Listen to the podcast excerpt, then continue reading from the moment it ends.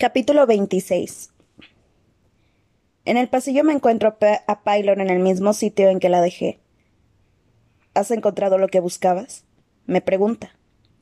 Levanto el capullo blanco a modo de respuesta y me alejo tambaleándome.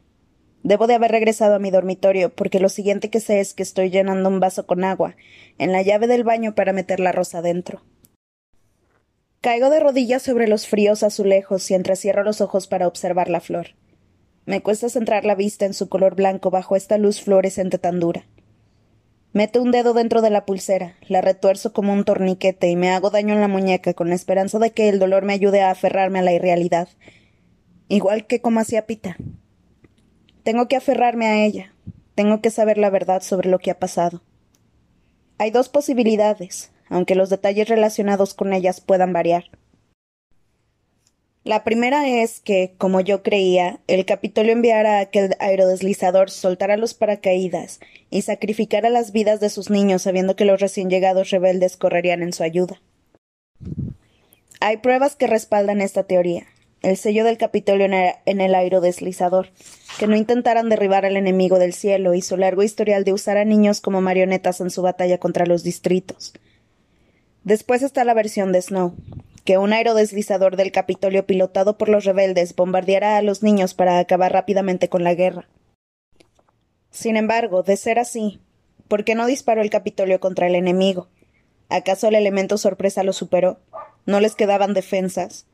Los niños son un bien preciado para el trece. O eso parecía. Bueno, puede que yo no. Cuando dejé de resultar útil me hice prescindible, aunque creo que hace tiempo que a mí no me consideran una niña en esta guerra. Pero ¿por qué iban a bombardearlos sabiendo que sus propios sanitarios responderían y morirían en los siguientes estallidos? No lo harían. No podían. Snow miente.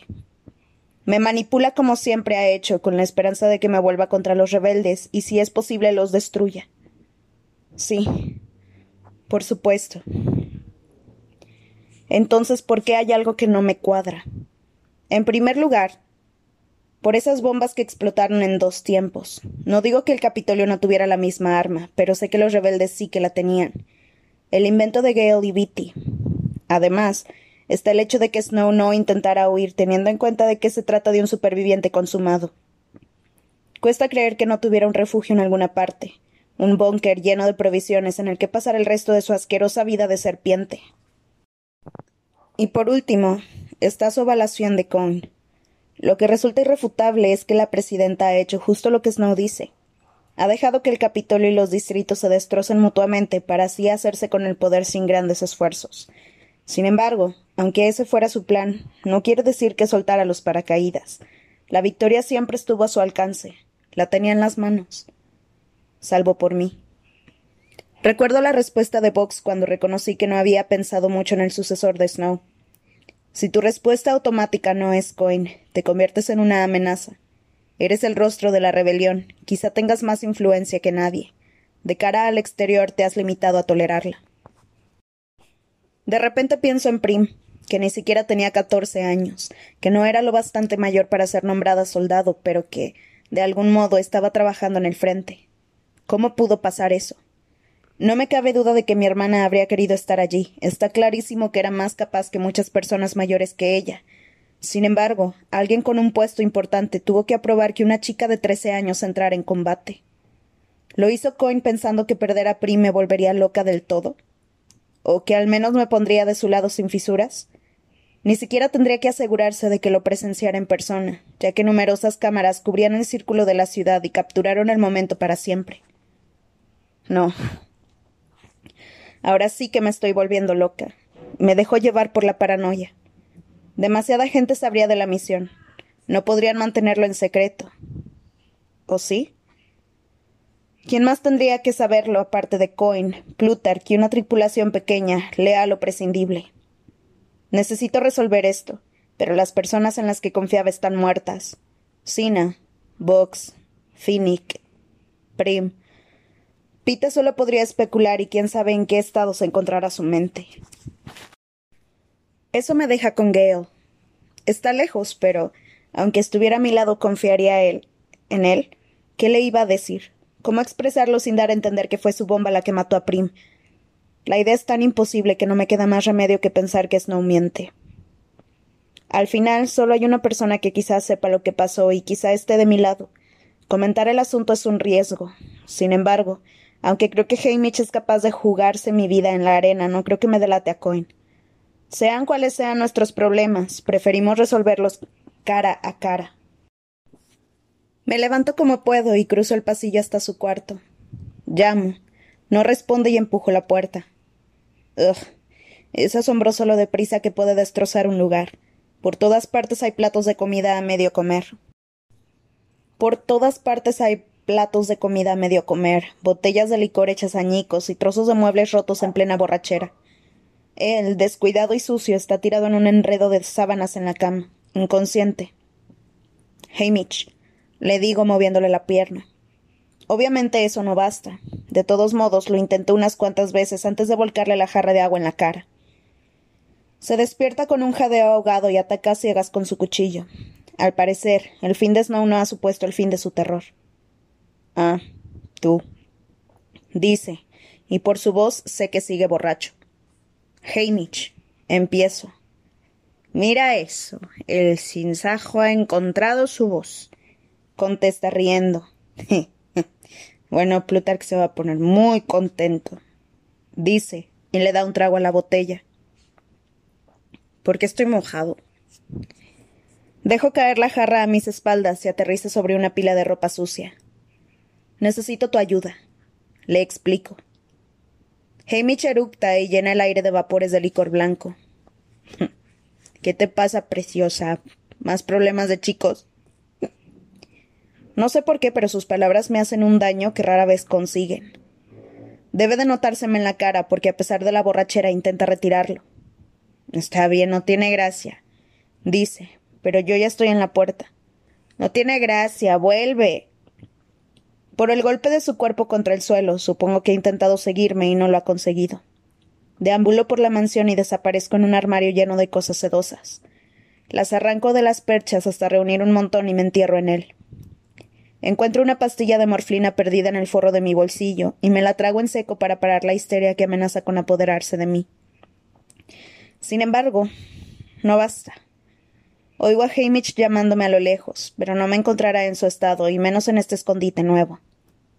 Envuelta en seda, me siento como una oruga en su capullo esperando la metamorfosis. Siempre he creído que es un periodo de paz, y al principio lo es, pero conforme me adentro en la noche me siento cada vez más atrapada, ahogada por mis resbaladizas ataduras, incapaz de emerger hasta haberme transformado en una criatura bella. Me retuerzo intentando deshacerme de mi cuerpo destrozado y averiguar cómo conseguir unas alas perfectas. A pesar de todos mis esfuerzos, sigo siendo una criatura espantosa esculpida por el estallido de las bombas. El encuentro con Snow abre la puerta a mi antiguo repertorio de pesadillas. Es como si me picaran otra vez las rastrevíspulas. Una ola de imágenes horribles con un breve respiro que confundo con el despertar. Solo para descubrir otra ola que me derriba. Cuando por fin me encuentran los guardias, estoy sentada en el suelo del armario, enredada en seda y gritando como una posesa. Lucho contra ellos hasta que me convencen de que intentan ayudarme. Me quitan la ropa que me ahoga y me acompañan a mi habitación. Por el camino pasamos junto a una ventana y veo una alba gris y nevada sobre el Capitolio. Hamish, que tiene una buena resaca, me espera con un puñado de píldoras y una bandeja de comida que ninguno de los dos consigue tragar. Intenta un poco con poco entusiasmo hacerme hablar de nuevo, pero al ver que no tiene éxito, me envía a la bañera que alguien me ha preparado. Es profunda, con tres escalones para llegar. Me sumerjo en el agua caliente y me siento con espuma hasta el cuello, esperando a que las medicinas hagan efecto. Me concentro en la rosa, que ha abierto sus pétalos esta noche e impregna el aire húmedo de su intenso perfume. Me levanto y voy por una toalla para cubrirla, cuando alguien llama y la puerta del baño se abre. Tres caras familiares intentan sonreírme, aunque ni siquiera Benia logra disimular la conmoción que le supone ver mi cuerpo de muto destrozado. ¡Sorpresa! grazna Octavia antes de echarse a llorar. Su aparición me desconcierta, entonces caigo en que debe de ser el día de la ejecución. Han venido a prepararme para las cámaras, a dejarme en base de belleza cero. Con razón llora Octavia. Es una tarea imposible. Apenas pueden tocar el rompecabezas de piel por miedo a hacerme daño, así que me enjuago y me seco yo sola. Les digo que apenas noto ya el dolor, pero Flavius hace una mueca cuando me pone el albornoz. En el dormitorio me encuentro con otra sorpresa. Está sentada muy recta en un sillón, impecable desde la peluca plateada a los tacones de cuero y agarrada a un cuaderno. La única diferencia es que ahora su mirada parece ausente. Effie. Digo. Hola, Katniss. Responde y se levanta para besarme en la mejilla, como si nada hubiera ocurrido desde nuestro último encuentro, la noche antes del vasallaje de los veinticinco. Bueno, parece que tenemos otro gran, gran, gran día por delante. ¿Por qué no empiezas a arreglarte y yo me acerco a supervisar los preparativos? Está bien, respondo, aunque ella ya se va. Dicen que a Plutarch y Hamish les ha costado mantenerla con vida, comenta Benny en voz baja. La encarcelaron después de tu fuga. Eso ayudó. Es echarle mucha imaginación. Effie Trinket, la rebelde. Sin embargo, no quiero que Cohen la mate, así que tomo nota de que debo presentarla de ese modo si me preguntan. Supongo que al final tuvieron suerte de que Plutarch lo secuestrara. Somos el único equipo de preparación que sigue vivo, y todos los estilistas del vasallaje están muertos, responde Venia. No significa, no especifica quién los ha matado, aunque empiezo a preguntarme si eso importa. Me levanta con cuidado una de las manos quemadas y la sostiene para examinarla. Bueno, ¿qué prefieres para las uñas? ¿Rojo o quizá negro azabache? Flavius hace un milagro con mi cabello. Consigue igualarlo por delante y tapar las calvas de atrás con algunos mechones más largos. Como las, llamas me respetaron la cara, solo presenta los desafíos habituales. Con el, de con el traje de cinzajo de Sina, las únicas cicatrices visibles son las del cuello, los antebrazos y las manos. Octavia me pone la insignia a la altura del corazón y damos un paso atrás para mirarnos en el espejo. No puedo creerme lo normal que parezco por fuera, cuando por dentro soy una ruina. Llaman a la puerta y entra Gale. ¿Puedo hablar contigo un minuto? me pregunta. Miro a mi equipo de preparación en el espejo. Sin saber bien a dónde ir, se chocan unos con otros hasta acabar escondiéndose en el baño. Gale se me acerca por detrás y examinamos nuestros reflejos. Yo busco algo a lo que aferrarme, algún rastro de la chica y el chico que se conocieron por casualidad en el bosque hace cinco años y se hicieron inseparables. Me pregunto qué les habría pasado si los Juegos del Hambre no se hubieran llevado a la chica, si ella se hubiera enamorado del chico e incluso casado con él. Y si en algún momento del futuro, una vez criados los hermanos y hermanas, hubiera huido con él al bosque y dejado el doce atrás para siempre. Habrían sido felices entre los árboles o también habría surgido entre ellos esta triste obscuridad sin la ayuda del Capitolio. Te traje esto, dice Gale, levantando un, un carcaj. Cuando lo tomo me doy cuenta de que contiene una sola flecha normal. Se supone que es simbólico que seas tú la que dispare por última vez en esta guerra. ¿Y si fallo? Le digo. ¿Irá Coin por la flecha y me la traerá? ¿O le pegará un tiro a Snow en la cabeza ella misma? No fallarás responde Gale mientras me ajusta el carcaje en el hombro. Nos quedamos aquí, mirándonos a la cara, aunque no a los ojos. No viniste a verme al hospital. Le digo. Como no responde, finalmente lo suelto. ¿Fue tu bomba? No lo sé. Ni tampoco Viti. Contesta. ¿Acaso importa? Nunca dejarás de pensar en eso. Espera a que lo niegue y quiero negarlo. Pero es cierto. Incluso ahora estoy viendo el relámpago que la hace arder y noto el calor de las llamas. Nunca lograré separar ese momento de Gale. El silencio es mi respuesta. Cuidar de tu familia es lo único que tenía a mi favor, me dice. Apunta bien, ¿sí? Me toca la mejilla y se va. Quiero llamarlo y decirle que me equivoqué, que descubriré el modo de aceptar todo esto, de recordar las circunstancias en las que creó la bomba, que tendré en cuenta también todos mis crímenes sin excusa, que descubriré la verdad sobre quién soltó los paracaídas, que probaré que no fueron los rebeldes, que lo perdonaré. Sin embargo, no puedo. Tendré que vivir con el dolor. Effie llega para llevarme rápidamente a no sé qué reunión. Recojo el arco y en el último segundo recuerdo la reluciente rosa en su vaso de agua. Cuando abro la puerta del baño me encuentro a mi equipo sentado en fila en el borde de la bañera, hundidos y derrotados. Me sirve para recordar que no soy la única a la que se le ha caído el mundo encima. Vamos, les digo. El público nos espera. Espero que se trate de una reunión de producción en la que Plutarch me explique dónde ponerme y qué decir antes de matar a Snow, pero me encuentro en una sala con otras seis personas. Pita, Joanna, Bitty, Hamish, Annie y Enovaria. Todos llevan los uniformes grises de los rebeldes del trece, y ninguno tiene buen aspecto. ¿Qué es esto? Pregunto. No estamos seguros, responde Hamish. Una reunión de los vencedores que quedan vivos, al parecer. ¿Solo quedamos nosotros? Pregunto. El precio de la fama, responde Viti. Fuimos el objetivo de ambos bandos. El Capitolio mató a los vencedores sospechosos de colaborar con los rebeldes, y los rebeldes mataron a los sospechosos de aliarse con el Capitolio. Joana mira a Enovaria con el ceño fruncido y dice Entonces, ¿qué hace ella aquí? Cuenta con la protección de lo que llamamos el trato del sinsajo, explica Cohen al entrar en la sala detrás de mí. Katniss aceptó apoyar a los rebeldes a cambio de la inmunidad de los vencedores capturados. Ella ha cumplido su parte del trato, así que nosotros también. Enovaria sonríe a Joanna que replica. Hmm, no te pongas tan dura. Te vamos a matar de todos modos. Siéntate, Katniss, por favor, me dice Coin antes de cerrar la puerta. Me siento entre Annie y Bitty y dejo con cuidado la rosa de Snow en la mesa.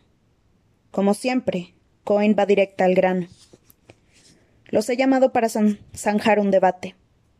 Hoy ejecutaremos a Snow.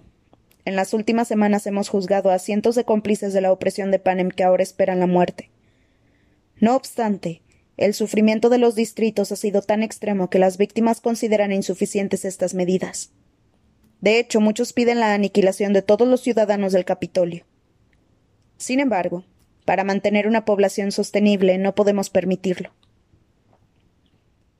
A través del agua del vaso veo una imagen distorsionada de una de las manos de Pita. Las marcas de las quemaduras. Ahora los dos somos mutos de fuego. Subo la vista hasta el punto en el que las llamas le cruzaron la frente y le chamuscaron las cejas. Los ojos se libraron por muy poco esos mismos ojos azules que solían buscar los míos en el colegio para después apartarse rápidamente, igual que hacen ahora. Por tanto, se ha puesto sobre la mesa una alternativa. Como mis colegas y yo no, llegamos a un consenso, se ha acordado dejar que decidan los vencedores. Necesitamos una mayoría de cuatro votos para aprobar el plan. Nadie podrá abstenerse. Sigue diciendo Coin. Se ha propuesto que, en vez de eliminar a toda la población del Capitolio, tengamos unos últimos juegos del hambre simbólicos con los niños relacionados directamente con los que ostentaban el poder. Los siete nos volteamos hacia ella. ¿Qué? dice Joanna. Que tengamos otros juegos del hambre usando a los niños del Capitolio, responde Coin. ¿Estás bromeando? pregunta Pita. No, también debo decirles que si hacemos los juegos se sabrá que fue con su autorización, aunque mantendremos en secreto los votos concretos por cuestiones de seguridad, explica Cohen. ¿Ha sido idea de Plutarch? Comenta Hamish. Ha sido mía, responde Cohen, para mantener el equilibrio entre la necesidad de venganza y la menor pérdida de vidas posible. Pueden votar. No, grita Pita. Voto que no, por supuesto que no. No podemos tener otros juegos del hambre. ¿Por qué no? pregunta Joana. A mí me parece justo. Y Snow tiene una nieta. Yo voto que sí. Y yo, dice Enovaria casi con indiferencia, que prueben su propia medicina. Por esto nos rebelamos. ¿Recuerdan? insiste Pita, mirándonos a los demás. ¿Annie? Yo voto que no, como Pita, responde. Y lo mismo habría votado Finnick de estar aquí. Pero no está porque los mutos de Snow lo mataron, le recuerda Joanna. No, dice Viti. Sentaría un precedente. Tenemos que dejar de vernos como enemigos. Llegados a este punto, la unidad es esencial para sobrevivir. Yo voto que no. Solo quedan Katniss y Hamish, dice Coin. Así sería la primera vez hace unos setenta y cinco años. Un grupo de gente se reunió en torno a una mesa y votó para aprobar el inicio de los Juegos del Hambre. ¿Hubo alguna oposición? Habló alguien de piedad y acabaron ahogándolo los gritos que pedían la muerte de los niños de los distritos. El aroma de la rosa de Snow me llega a la nariz, me baja por la garganta y se cierra en un nudo de desesperación. Después de perder a todas esas personas a las que tanto quería, ahora estamos hablando de hacer otros juegos del hambre para intentar perder más vidas. No ha cambiado nada. Ya no cambiará nada. Sopeso detenidamente mis opciones y lo medito bien. Sin apartar la mirada de la rosa, digo. Yo voto que sí. Por Prim. Hey, depende de ti, dice Coin. Pita, furioso, insiste en la atrocidad de, que la, de la que formaría parte Hamish si lo acepta. Pero yo noto que Hamish me está mirando a mí. Este es el momento, el momento en que descubrimos lo mucho que nos parecemos y lo mucho que me comprende. Yo estoy con el sinsajo. Responde. Excelente. Eso decide el voto, dice Coin. Ahora tenemos que ocupar nuestros puestos para la ceremonia. Cuando pasa a mi lado, levanto el vaso con la rosa. ¿Podrías asegurarte de que Snow la lleve puesta, justo a la altura del corazón? Por supuesto, responde Coin sonriendo. Y también me aseguraré de que sepa lo de los juegos. Gracias, respondo. Otra gente entra en la sala y me rodea. Los últimos toques de polvos y las instrucciones de Plutarch de camino a las puertas principales de la mansión. El círculo de la ciudad está lleno. Hay gente abarrotando las calles laterales. Los otros ocupan sus lugares en el exterior. Guardias, oficiales, líderes rebeldes y vencedores. Oigo los vítores que indican que Coina ha aparecido en el balcón. Entonces Effie me da un toque en el hombro y salgo fuera, bajo la fría luz del sol invernal. Camino hasta mi posición acompañada del ensordecedor rugido de la multitud. Como me han dicho, me volteo para que me vean de perfil, y espero. Cuando sacan a Snow por la puerta, el público enloquece. Le atan las manos a un poste, cosa que me parece innecesaria porque no va a ir a ningún sitio. No tiene a dónde ir. No estamos en el amplio escenario del centro de entrenamiento, sino en la estrecha terraza de la mansión presidencial. Con razón nadie se ha molestado en hacerme practicar. Lo tengo a menos de diez metros. Noto el zumbido del arco en la mano, saco la flecha del carcaje de la espalda, la coloco, apunta a la rosa y lo miro a la cara. Él tose y una baba ensangrentada le baja por la barbilla. Se pasa la lengua por los hinchados labios. Intento encontrar algún rastro de algo en sus ojos, ya sea miedo, remordimiento o rabia, pero solo encuentro la misma expresión burlona con la que acabó nuestra última conversación. Es como si lo dijera otra vez. Ay, mi querida señorita Everdeen, creía que habíamos acordado no volver a mentirnos. Tiene razón.